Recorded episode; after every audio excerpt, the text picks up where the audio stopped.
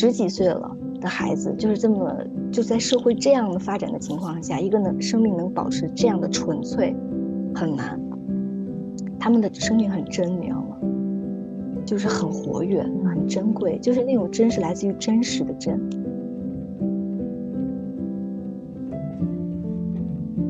所以这些孩子不是要多好多棒的老师教他们多棒的知识，而只是需要唤醒他们视野的一种渴望，看见洞见看见的一种渴望，就像我们向内洞见的一种更多的觉知的一种渴望一样，把这种渴望传递下去。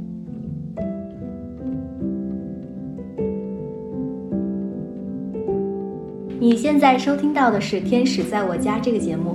如果你对家庭教育、亲子关系、亲密关系、女性成长的话题感兴趣的话，定期收听我们的节目。我们的节目也会在公众账号“利普私塾”、喜马拉雅 FM、荔枝和小宇宙播客中同步更新。我们呢，保持一颗开放的心，期待听到不同的声音。我们了解并确认，养育是一场共创。我们希望可以和每一位精心养育的父母互动，请在我们的平台下方给我们留言吧。我们会认真聆听您的声音，并给予答复哦。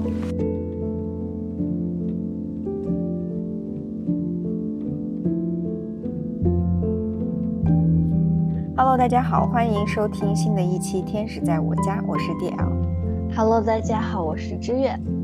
嗯，这一期呢，我来引入一下我们这一期的 特别想聊的一个话题，也是在旅行中得到的一些真知的体验吧。所以就是旅行很奇妙。总会带给你很多呃不同于正常生活的一些观感，然后也会促进你自己的思考和提升。那这一期呢，我们想聊的就是近距离接触呃西南部的留守儿童，呃以及在跟他们相处的过程中，我自己体会到的一些对于教育的思考，还有就是对于这些孩子带给我的一些特别不一样的感受和智慧。对，所以呢，想从这个方面跟大家一起探讨一下，嗯，所以呢，其实是这样的，嗯，我跟孩子其实走到西南部的时候，呃，进入瑶寨，也就是瑶族的这个区域嘛，是非常偶然的，呃，对于这块区域没有抱太大的期待，因为当时司机告诉我们，就是你们这里进去看一看，如果没有什么好玩的，到时候随时打电话给我们，我们就会出来接你们。当时是有一个司机跟我们约定好了，所以他还那。比较比较有通行的那种能力，就是他能进到那个寨子里开车进去，否则的话我们要坐观光车嘛。嗯，当时所以就是，而且是大中午三点多的太阳正值特别晒的时候，因为这块已经是相对来说，呃，就是贵州比较热的地区了，所以当时没有想有太多的这种呃这个期待，说下了车你们就私下走走，我也不走，你们随时想走就，哎，就马上联系我。但是呢，却是这样的一种不抱期待的这样的一种心情，啊，却就在刚进了寨子不久，就遇到了一群小孩。这些小孩，呃，并没有刚开始第一时间引起我们关注，但是他手里的拿的东西，就是特别让我和我的丈夫，呃，一下子就抓住了我们的眼球。他们就在那儿特别大声的喊说：“快把它放到水里，然后快给他弄一些东西。”然后我们看到他手中一只小鸭子就在发抖。那个小鸭子特别特别瘦，然后呢也站不起来。他们他们把它放到水里的时候，它它连站立的能力都没有。那一刻，其实我们就一在就马上都聚在一起，我和我的丈夫还有我的孩子，还有跟这七八个小小朋友在一起。然后我们当时就想说，哎，要不要喂他点吃的？然后是他一定是很饥饿，因为他你看他很瘦弱，所以我们就在一起想办法。所以就是这样的一种偶遇，就是因为救一只很瘦弱、很无助的小鸭子。我们就相遇了，当时我们就从书包里马上拿出了一些我们吃剩下的，就比如说，嗯，这个我们在景区买的一些东西，因为我们也没有吃午饭，就是给到了这些孩子，说你赶快喂喂他，就是一些面点类的东西。那小鸭子不吃，然后呢，这些孩子就就跟我们说还给你们吧，他们他也不吃，就就在这个时候，你根本没有注意到这些孩子穿的怎么样，他们打扮怎么样，你只是知道。你为了一件呃一个很小的生命在一起想办法。当他给我们的时候，我丈夫马上说了一句话，看了他们一眼。我丈夫说：“哎，如果你们肚子饿的话，我们可以一起分享。”然后呢，那些孩子拿起那个我们是剩的半块东西，嗯，他们马上就疯抢，就散开了。我第一反应就是我们从书包里拿出了在景区买的另外一包完整的东西，给到这些孩子。我的孩子三岁半到现在为止，他因为就是家里的独生子女，他就很拒绝跟别人一起分享，所以那个时候我的孩子就非常，呃，情绪上有一点起伏，他就说我不想给他们，特别强烈。然后我们说我们想也想给小鸭子，我们去这边看看你还可以吃些什么，因为他也没有吃东西，饿了，所以就这样我们就那些那些孩子马上就回过头来就说。我们觉得你们是善良人，就那一刻我才注意到他们怎么了，就是他们身上都湿了，他们穿的也是正常的裙子，但是有肩带都是掉的。有一个女孩子头发，他们全都是披着的头发，就是很懒懒散散的。有一个小孩就是鼻鼻涕一直在流，一个小女孩，我就拿出一张纸帮她擦擦鼻涕，她不好意思，她有点不太有点害羞。然后那一刻的话，我们就说那你们救她吧。呃，看看小鸭子可能需要一些米，然后呢，他们就为这件事情去去去做另外一件事儿了，可能就我们就分开了。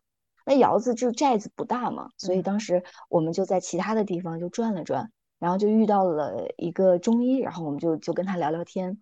就在我们聊了大概一个小时左右跟这个中医，然后这些孩子又回来了，就回到这个药店的旁边。这个药的话，药店也很特别，就是在一个大院子，然后呢就有一间房子，也是一种古老的寨子。然后呢，这些孩子回来说，就叫我们说善良人，善良人。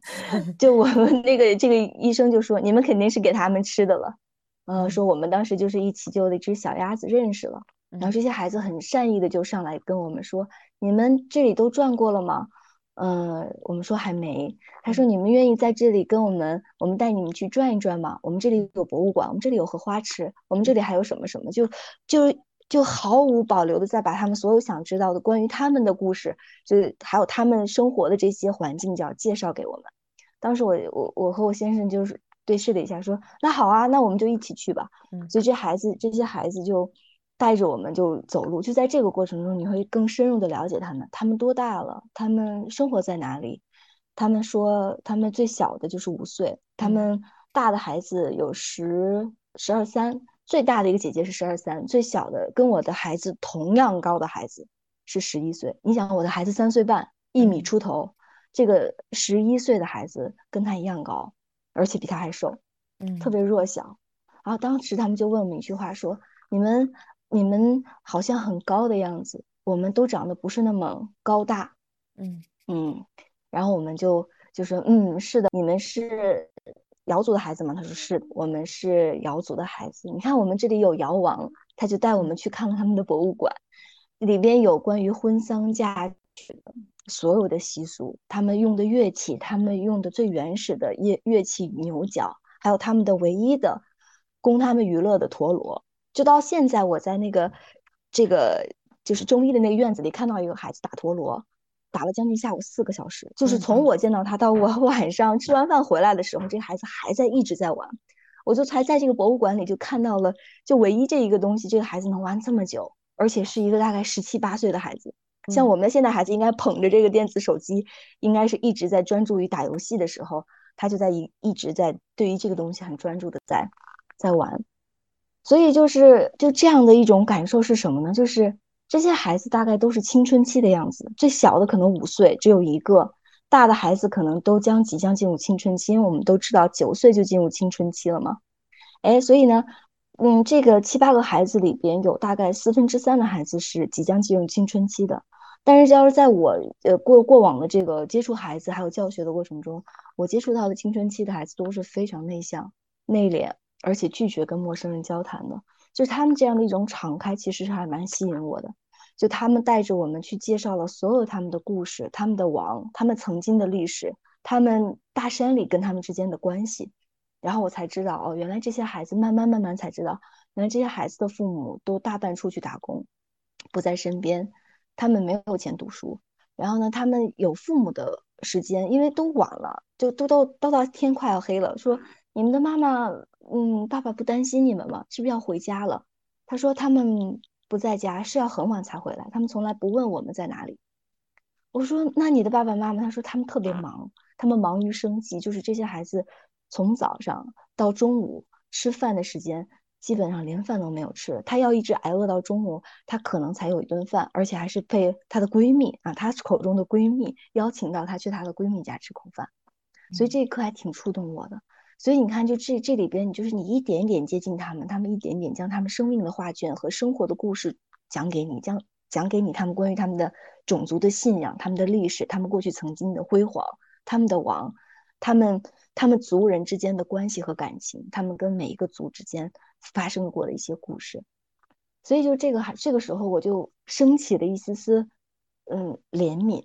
你说那个有没有怜悯？是有的。你看他们穿的，你再去跟。看他们着装的时候，你就会知道那些着装就是很便宜、很便宜的，但是都很破穿的。嗯，所以那一刻，我先生跟我就说：“哎，我们要不要一起一起吃个晚餐啊？你们既然爸爸妈妈他还很晚才回来，我们要不要一起吃吃一个晚餐？因为我们肚子也饿了，没有吃饭。”啊，这些孩子就手舞足蹈说：“好啊，那我们一起，今天是太开心了。”然后就走在路上的时候，我先生看到有个孩子的鞋，呃。就是塑料的，就像我们以前很小很小穿的那种塑料的凉鞋，这些东西都很对于我们很遥远好远，但它现在还在，就它还有人用。然后呢，它一半是一半的鞋是掉了的，就是它只有一半的脚在在鞋上，剩下的那前面的指头五指那个鞋块都是没有的。然后我先生说，我想给这个姑娘买双鞋子，然后呢，那个咱们带她一起去吧，就在旁边的那个集市上的超市里买了一双鞋子，十块钱。嗯，一双拖鞋，然后突然间看到另外一个小男孩的鞋子也不是很好，然后所以那个小男孩说，呃，就说，哎，我，他们就说，你看他的鞋不是很好，他说那你可以再挑一双小男孩，所以那个店员很客气的就帮这个小男孩、小女孩都选了一双。那个大一点的女孩说，嗯，他们就说呢，其实他的鞋也不是很好了。那个大一点的女孩，大一点女孩说，我想希望省一点，我不要再花钱，这个还可以穿，还可以很好用。然后，所以就是就这样的。我说我孩子们就穿上吧，因为他已经磨脚了。他说我还是带着回家再再穿吧，他舍不得穿十十多块钱的鞋。所以我们就带他吃饭，他就给我们他教我说他们瑶族的语言，我学的很很吃力，但是真的学不会，但是很有趣。但是在越来越多的相处的过程中，你从呃不熟悉到你认识他们，到从他们的把他们的生活或故事讲给你听。再到他们走到他精神的层面，再到他生活的细节，再他到他他自己对于自己未来的思考有没有他自己对自己的生活的想象？他们可能去过最远的距离就是县城，但是从这个县城，我们住的那个县城到他们的寨子需要四十分钟的车程，而这个寨子是国家通过扶贫项目建的一个旅游村，把他们搬迁到这里，给他们建了自己的。就是一栋一栋的房子，已经给他们生活上得到了很大的支持，他们生活成这个样子。但距离他们原来古老的寨子还有很远很远的距距离，而那些古老的寨子里住着他们的祖，他们上一辈的人，他们不愿意出来了，不愿意出这寨就出这个大山。但是就他们生活的这个大山，距离那个县城也还有很远。有一个孩子身上有个长很长的刀疤，那个孩子说我骨折过。就是跟我姑娘同岁，呃，就是同样高的那个十一岁的女孩，她说我当时缝了六针，去的最远的地方就是县城。她说那是我去过最远的地方，是因为是这个骨骨骼已经翻翻出来了。然后，所以你你这个时候就就说这是他们你能想象的好的生活了，但是这是可能我们过去的生活。我先生说，其实，在他们的生活里，他看到了他自己就过去的样子。嗯，他而三十年前的生活，他现在在重演，所以那一天就有带给我很多很多的体会和思考。就是这个思考来自于你真的需要同情他们，你真的需要去怎么去做些什么去扶持这些孩子呢？那一天我们吃完饭了以后，他们邀请我们去看他们当地的一种公益的表演，就是为游客演的，去讲他们瑶族的故事。他们说：“你能留下来吗？我们还有火把。”我们还有演出，等看完演出你们再走。我们今天过了非常幸福的一天。你们住在哪里？他们也开始对我们的生活表示好奇。然后，然后就就这个时候，我其实知道他们他们希望这一天可以延长更久。但是我就在那一天，其实你知道我收获了多少吗？我觉得我们都会抱着一种我们所谓的骄傲和优越感接近他们。你看，我们是生活上稍微好一点，他们需要被值得可怜和同情。我知道，在大山里的孩子有很多很多，可能这一辈子都走不出大山。我认识一个姑娘，她十三岁赚着一百块钱，然后走出了大山，从十三岁开始就打工，到打到北京，然后还现在还在打工，但她在精神上不断的在富足，所以就是这些人可能真的，如果这一辈子没有办法走出大山，该怎么办？所以我们可以做些什么？那一刻你会升起了很多责任感，然后义务感，还有去做一些什么的那种使命感。然后，但是你看到他们真的其实生活的还蛮好的，为什么呢？就他们真的很快乐。这种快乐不是说我建立在富有的生活上面，是因为建立在一个我的根基上，就是他们是很有根基的孩子，就是他们还是很有生命力量的孩子。就是我们现在能说的是什么？关于我们的汉族的文化，或者是我们没有种族，关于我们国人的文化。我们非要去做这些事情吗？不是，但他们在他们的生命里嵌套了这些东西。当他们，他们很可以很骄傲的，甚至很可以很富有的，在他们的族人的信仰上的供给上，把这些供给提供给外族的人，没有偏见。所以我先是问了很多关于这种他们是什么样的种族，他们跟汉族有区别吗？所有人回答说没有区别，但还是有区别的，就是他们来自于，就是我作为一个。少数民族，我有我少数民族的独特性，就是独特的文化、独特的生命元素、独特的生活内容。所以这刻我觉得觉得他们特别富有，而我，嗯，可能在他们的认知上的那个领域里，我是贫瘠的。所以突然间升起了一种什么，就是生命是很公平的，生命也是很平等的。而这种平等性不是来自于我们每个生命都要一样，而是我们每个生命的机会是同样的。似乎这些孩子们要走出大山，似乎这些孩子们要肩负着他们，就是启，就是他们有一句话叫做“扶贫先扶志”，启发启迪他们智慧，对吧？然后呢，让他们具备这种知识的武装，去攻击这个社会，然后呢，去去创造，为这个社会去创造什么？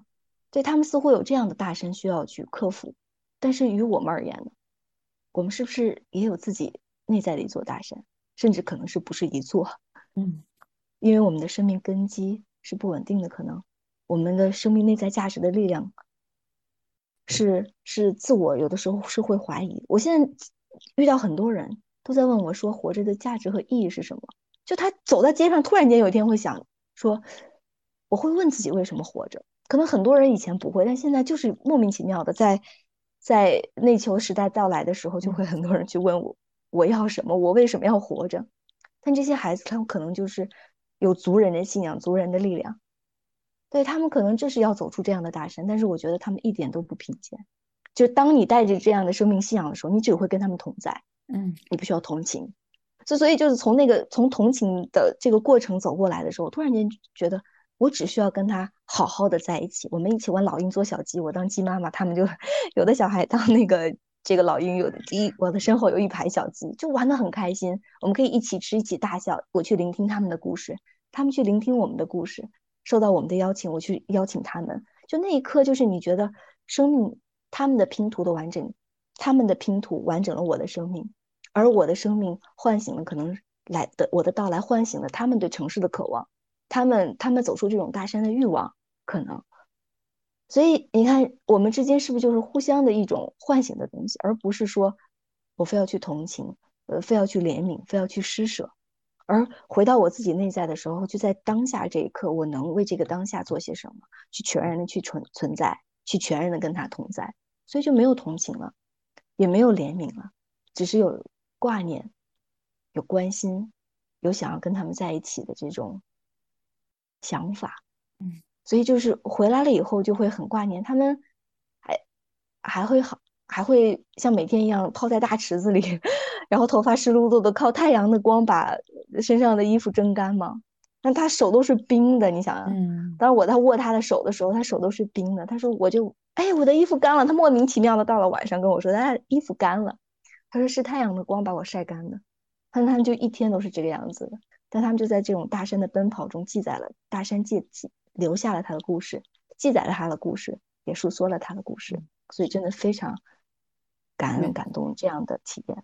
对，觉得听你这么一讲，我觉得真的好有生命力啊！是啊，就是他，他这种带给你的这种生命鼓舞和感染，对，就他们一点都不贫瘠，只是生活上缺了一些物质而已。但是我觉得物质的东西是最容易创造的，而内在的丰盛和丰富感是很很难的。所以我们的教育就是去做什么？我们能看到现在教育政策的大大幅度这个 出台，我们会发生翻天覆地的教育的变化，其实就是在寻找生命更多的途径的出口，而不是唯一只有这一条路。所以，我们教育是启智啊、明理啊，而不是只是用知识去填灌这个生命啊。任何一种教育途径都可以。所以，我觉得这样是欢天喜地的，这样是鼓舞的。这个就像疫情过来的时候是什么感觉？就是像一场暴风雨一样，把所有以前的东西连根拔起。而到了今年，过了这今年这一年的时候，就该播种的时候了。因为到了今年马雅历年份是电力种子年，也就是到了种子的那一个年份，所以就是要有很多创造性的东西发生，有有很多新的种子在破土而出，所以这是一个很丰盛的一年呢。我又觉得，嗯，对，嗯，所以现在就是觉得，哎，呃，我们留了电话，有的时候我在期待他们的电话，很期待啊，真的就会，哎，有没有他们可能给我打一个电话，大家可能。不知道该怎么去连接，哎，我是不是可以给他们打一个电话？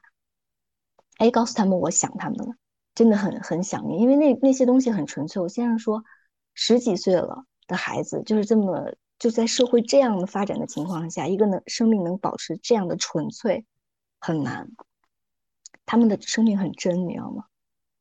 就是很活跃，很珍贵，就是那种真是来自于真实的真。对。但你这样说的时候，其实我刚才脑子里面就在想，还好他们没有手机和网络，可能 真的，嗯，对，所以我们要善待孩我们孩子运用的工具。所以你看，就那天我的孩子在第一时间跟他相处的时候，我们分享了一包，我们就买了一包那个那个吃的，在景区，因为 填肚子也没打开，给了他们之后，我的孩子就很很恼火，真的就用一个词就恼火。他为什么把我们唯一的东西，可能他也不知道是唯一，嗯，我们买的东西给他们了呢？但是到最后，我的孩子说：“妈妈，我想分享。”我们一起买了很多东西，比如说饮料呀什么的，还有就是吃的呀，有各自的，每个小孩选自己的。他自己选了一一排那种，就是旺旺牛奶、旺仔牛奶。他只有他说：“我妈妈，我只需要一个，其他的我想分享出去。”我说：“那你去给吧，你你觉得想要给哪个哥哥或弟弟或者姐姐，那那你都可以呀。”他说：“妈妈，你陪我一起好吗？”所以你看，我的孩子是不是得到了很珍贵的生命礼物？对对。然后他现在还会会挂记那些姐姐们，嗯，所以这就很美好。就是你不需要教育，你只是需要让他们在一起。然后他孩子跟他们到了最后就野到一个村子里又找不着。我跟我先生说，孩子没影了。他说他就应该这样，嗯，这才是真实的生命的东西。所以我觉得这个很宝贵、很珍贵。所以我们应该把这些东西留下来，而不是让它破坏掉，让。让这些无标准化的网络，对标准化的冷冰冰的网络的东西把它破坏掉，让知识的东西把它破坏掉。我觉得生命就是涌动和连接吧。嗯嗯，对，我觉得这次你们就是意外的去这里，就是真的是意外的收获。对对，我没有接触到这么这么多淳朴的孩子，愿意带着我们整整的游览一个下午。陪着我们前护前拥后护的就 这种，哎，你们 小心，你们你们有没有尝试过这个？你们有看过那个？你们知不知道这个？就毫无保留的把一切都拿出来供奉给跟他们生命共振的人，而我们有吗？但你知道吗？你刚才这样说的时候，我就觉得，你看我心里面的这个感受就是，他们会不会遇到危险呀？如果有个坏人去的话呢？是啊，他们也同样的这样的就是。毫无保留的话，会不会遇到危险？他们跟我们说过一句话，他说：“我们觉得你们真的很善良，我们觉得今天是我生命中很开很开心，可能是最开心最开心的一天。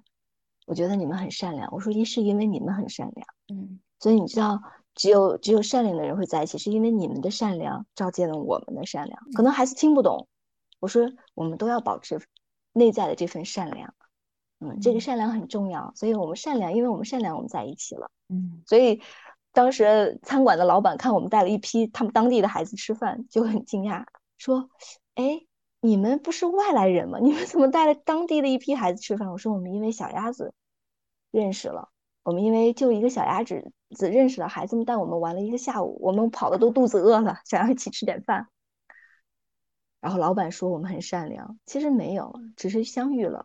嗯嗯，对，你体会到了什么，只是有你体会到的而已。对对对，嗯，哎，那他们那个上学是在哪里？也是在那里面吗？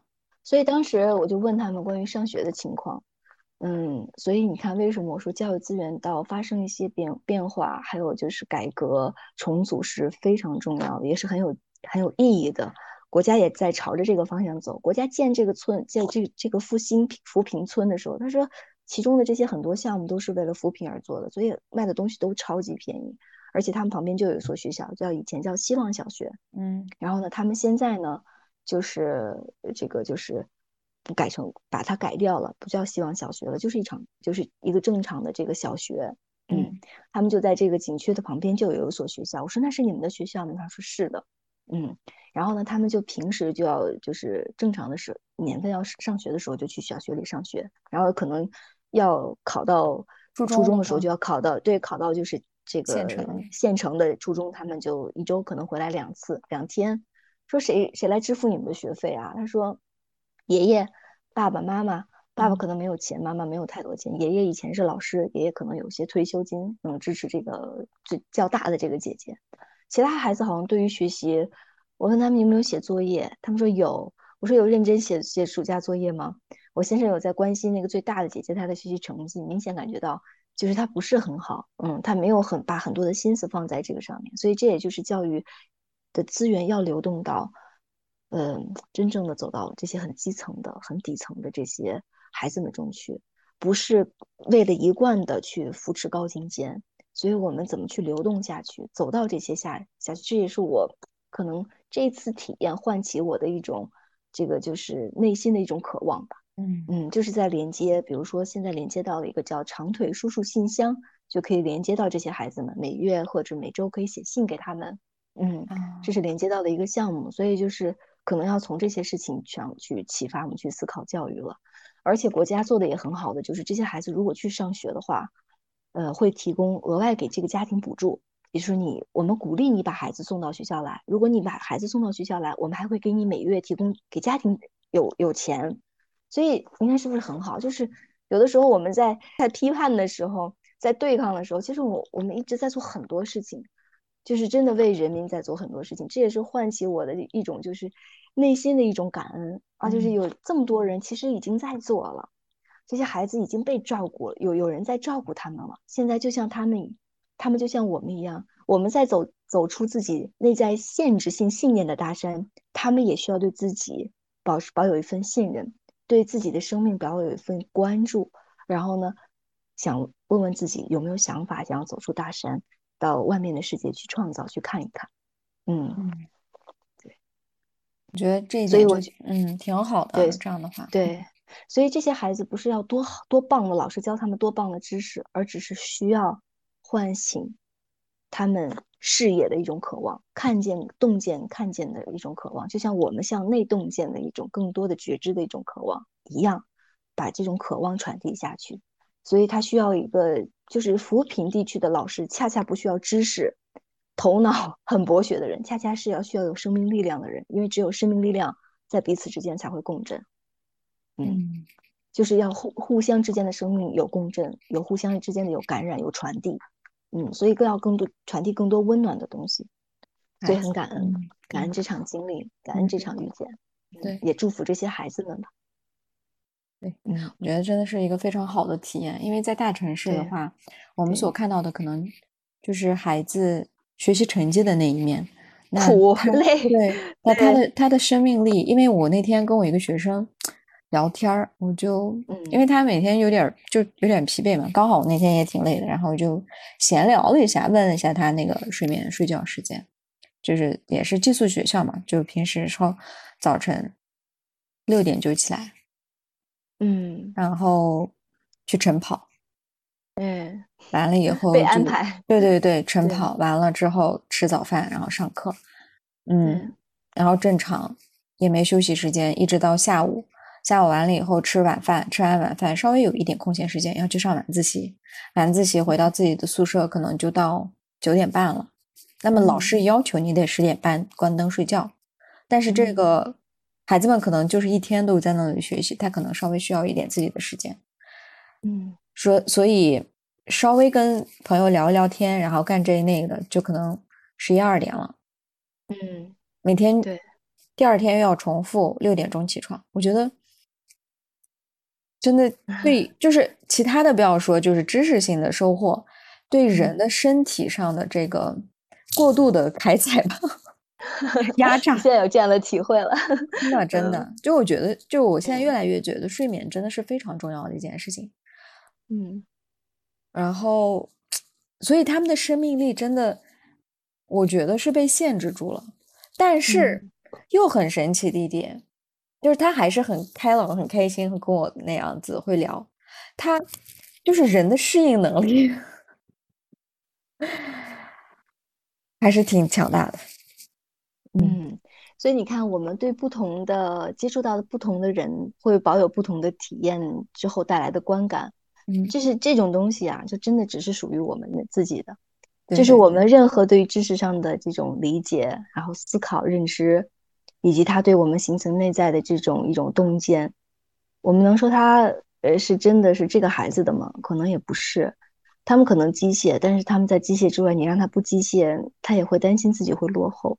所以，不同的生命显化了不同的成长历程。就这些孩子，可能我说的大山里的这些孩子，他们这样的无知，我们的无知指的是打括打打引号的这种无知，就不不是在知识这样的包围下的这种成长，就是他没办法走到城市里去，真正成为这个社会主流中的一种创造中的一员。但他会他他会以他自己的方式，呃，为这个社会去创造。他可能不是种主流方式，因为现在社会。